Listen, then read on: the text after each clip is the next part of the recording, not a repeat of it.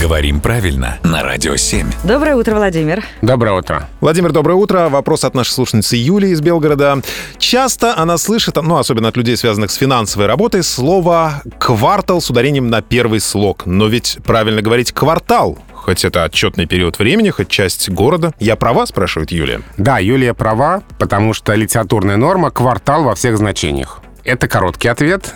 Дальше более подробный и немножко размывающий. Есть но, да? Есть, ну, есть нюанс, да. Угу. А словари отмечают ударение «квартал» с пометой «профессиональное». То есть это такая вот особенность профессиональной речи у людей, связанных с финансами.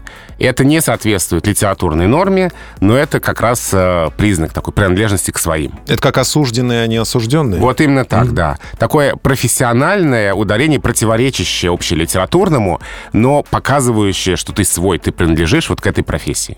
Так что если вы не финансист, не бухгалтер, вам говорить квартал не пристало.